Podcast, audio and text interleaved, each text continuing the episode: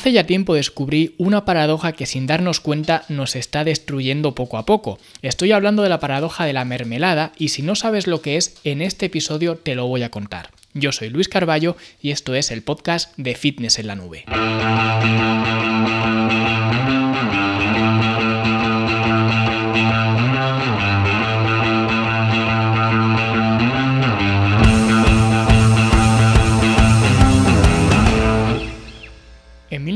1964, Bertram Myron Gross publicó un libro que se llamaba The Managing of Organizations, básicamente el manejo de las organizaciones, donde presentó por primera vez esa idea de la sobrecarga de información.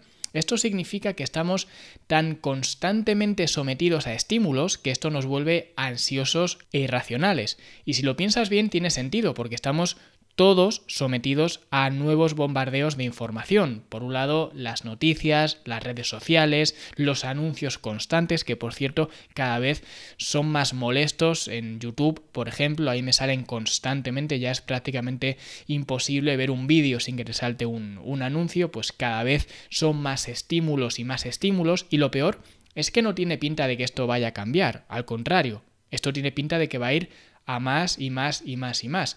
Alex Ormozi, que es un influencer multimillonario y muy influyente en estos tiempos, dice una cosa y es que la atención es el nuevo oro. Y efectivamente, tiene toda la razón. Al final, la atención es el nuevo oro y todo el mundo está minando esa atención intentando acaparar la tuya. Y esto, ya digo, funciona en cualquier ámbito. Redes sociales, noticias, anuncios, todo esto. Incluso en las plataformas de televisión a la carta, tipo Netflix, HBO, todo esto, ya yo por lo menos lo noto muchísimo. Cuando voy a ver una película de Netflix, por ejemplo, tardo más en decidir qué película quiero ver que en ver realmente la película. De hecho, muchas veces me doy cuenta que estoy 15, 20 minutos buscando, navegando por ahí, encontrando alguna película o a ver si encuentro alguna película que no sea mala, porque de hecho en Netflix es prácticamente imposible no encontrar una película que sea absurdamente mala.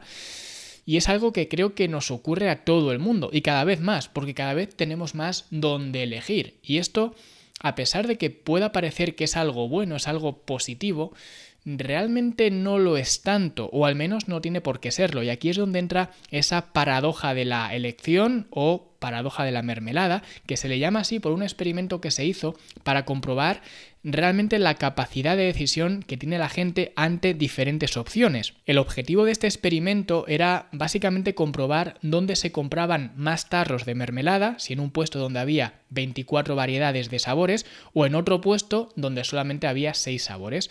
Pues el 60% de los consumidores se paró delante del puesto con más variedad de sabores, pero lo paradójico de esto es que de ese 60% solamente acabó comprando la mermelada un 3%, mientras que el otro 40% que se paró delante del puesto con solamente 6 sabores de mermelada, acabó comprando de ese 40% un 30%.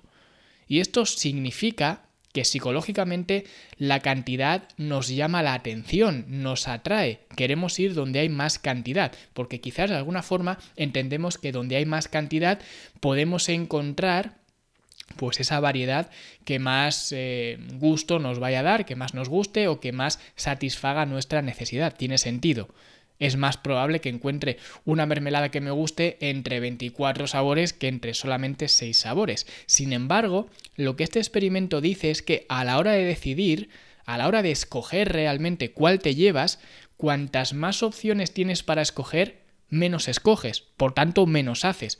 Y esto es porque elegir entre muchas cosas implica también renunciar a muchas cosas. Al final, si hay 24 mermeladas y solamente me llevo una, estoy renunciando a 23. Y hay gente que prefiere no tener que elegir a la sensación de haberse equivocado, de decir, oye, pues a lo mejor tenía que haberme llevado este otro sabor o este otro lo que sea. Por eso te pasas las noches enteras navegando por los menús de HBO, de Disney Plus, de Netflix, de lo que sea. Porque quieres seleccionar algo que no te haga tener remordimientos de haberte equivocado, de haber escogido una película mala, que ya digo, en Netflix es difícil no equivocarse. Y ese es el problema que tiene la televisión a la carta y cualquier otra cosa realmente, porque ya todo está masificado de información. Y es un problema que yo personalmente también lo he vivido en mis propias carnes y en mi forma de dar servicio, por ejemplo, en la academia. Porque en su momento, cuando empezó la academia, empezó pues sin nada de contenido y poco a poco fui creando más y más contenido y al principio estaba muy bien, pero luego llegó un punto en el que había ya tanto contenido que claro, la gente que más tiempo llevaba en la academia no tenía problema, porque bueno, siempre que había contenido nuevo, pues simplemente era ver el contenido nuevo y ya está. Pero la gente que se apuntaba de nuevas, esa gente, claro, se encontraba ante un inmenso océano de contenido que muchas veces eso les frenaba porque no sabían por dónde empezar. Se plantaban delante de la academia y decían, bueno, ¿qué hago? ¿Me hago el curso para aprender a entrenar y fortalecer el abdomen? O quizás sería mejor empezar por el curso de entrenamiento y nutrición para personas de más de 40 años.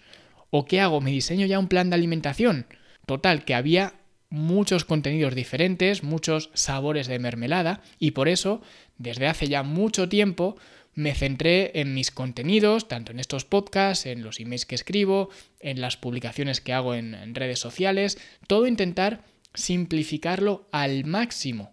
Y de hecho, el plan que seguí con respecto a la academia fue crear un curso de inmersión, un curso de inmersión que sigue vigente y que de hecho es lo primero que le aconsejo a todos los alumnos cuando se inscriben es, oye, empieza por el curso de inmersión porque el curso de inmersión lo que te hace es darte esos pilares básicos sobre los cuales se construye la academia y te da pues muchas herramientas que te van a servir para aprovechar el contenido de la academia en lugar de entrar sin saber por dónde empezar. Y de esta forma cuando terminas ese curso pues estás mucho mejor preparado para utilizar el resto de material de la academia, que ahora está totalmente organizado. Básicamente hay tres secciones. Una sección es de aprende a comer, otra es de aprende a dormir y otra es de aprende a moverte. Antes estaba un poco más desorganizado y demás. O dicho de otra forma, lo que estoy intentando hacer, ya digo, no solamente dentro de la academia, sino con mis clientes a nivel de coaching, con estos podcasts, con todo en general, es basarme en intentar simplificar las cosas, simplificar los procesos, simplificar los contenidos, y creo que de alguna forma es lo que deberíamos de hacer todos, especialmente ahora que vivimos en un mundo donde cada vez tenemos más estímulos, cada vez nos bombardean más con más y más cosas. Creo que este es el momento de centrarnos en hacer las cosas más simples en lugar de hacerlas más complejas. Es básicamente una opinión. Pero también por eso está ahora tan de moda el tema de la productividad, que quién te lo iba a decir hace 5 o 10 años que la productividad como tal iba a estar tan de moda, pero claro, tiene que estarlo, no hay otra opción, porque al final cuando estamos tan bombardeados con tanta cantidad de información, cada vez es más difícil concentrarse y hacer un trabajo concreto durante más de 15 segundos y especialmente ahora con el tema de TikTok y las redes sociales de tan corta duración, que a lo mejor tienes vídeos de 5, 10, 15 segundos, pues te hace cada vez más difícil el concentrarte en algo durante más de 10 o 15 segundos. Y esto es un problema bastante serio. De hecho, posiblemente dentro de unos años veremos los resultados que tenemos con respecto a una sociedad que está creciendo dentro de este marco, con niños que están creciendo con TikTok, donde cada vez están constantemente viendo más y más información y si le preguntas a uno de esos niños que lleva cinco minutos viendo TikTok, le preguntas cuál fue el primero que vio y no se acuerda. Incluso igual le preguntas cuál ha sido el último que has visto y tampoco se acuerda. Porque realmente estamos tan bombardeados de información que no retenemos esa información. Por eso el problema real que tenemos en esta sociedad no solamente a nivel de salud, sino a nivel de cualquier otro ámbito, no es tanto el tema de la información, sino el tema de la aplicación. Así que si quieres un consejo de este tío que hace el podcast, pues simplemente simplifica los procesos, simplifica lo que haces y realmente si esto lo extrapolamos al tema de ponerse en forma, no es tan difícil. Lo único que te hace falta es, número uno, crear un plan de alimentación. Ya está, que es lo que yo defiendo al menos. A lo mejor hay otras formas de hacerlo. Vale, yo lo que defiendo es tener un plan de alimentación, seguir un programa de entrenamiento, un programa, no una rutina de entrenamiento, que no es lo mismo. Lo sigues tres veces por semana, que es un compromiso perfectamente factible para cualquier persona, y optimizas tu higiene del sueño. Ya está, no tienes que hacer más.